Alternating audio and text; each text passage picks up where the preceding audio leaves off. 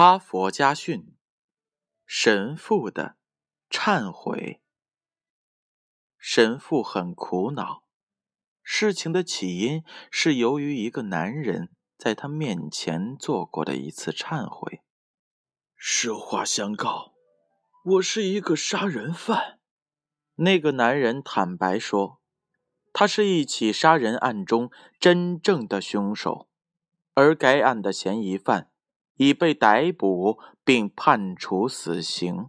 神父本应该向警察局报告这件事情的真相，可是他的教规严禁将忏悔者的秘密泄露给他人，他不知如何是好。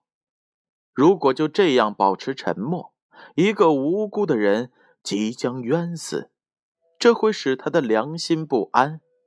但是要打破教规，这对于发誓将一生献给上帝的他来说，无论如何也做不到。他陷入了进退两难之中，最后他决定保持沉默。于是他来到了另一个神父的面前忏悔：“我将眼看着一个无辜的人。”被处死。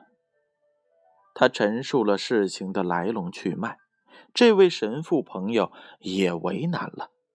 想来想去，他也决定保持沉默。为了逃避良心的谴责，他又向另一个神父忏悔。在刑场上，神父问死囚：“你还有什么要说的吗？”我没有罪，我冤枉！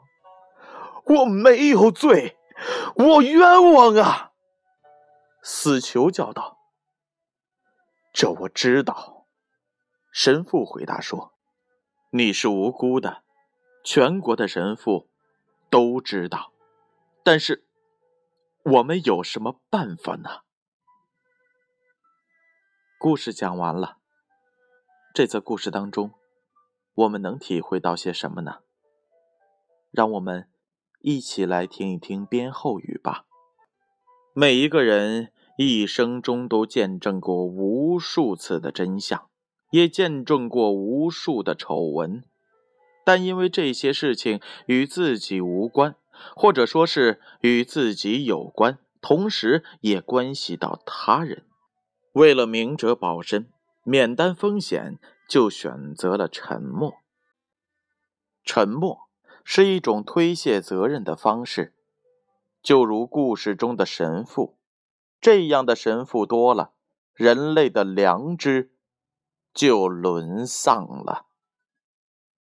哈佛家训，建勋叔叔与大家共勉。